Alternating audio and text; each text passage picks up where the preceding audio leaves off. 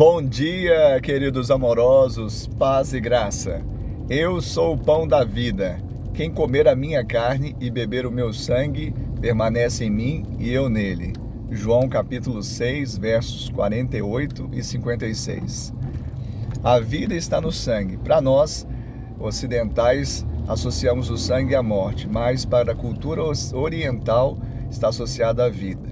E literalmente, nós sabemos que o homem é aquilo que come.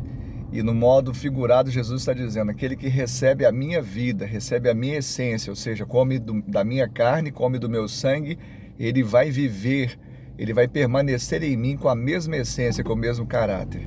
Que eu e você possamos comer do Senhor, comer da Sua palavra, nos alimentarmos desse pão, o pão vivo que desce do céu. Que Deus te abençoe e te dê um dia de bênção e vitória, em nome de Jesus.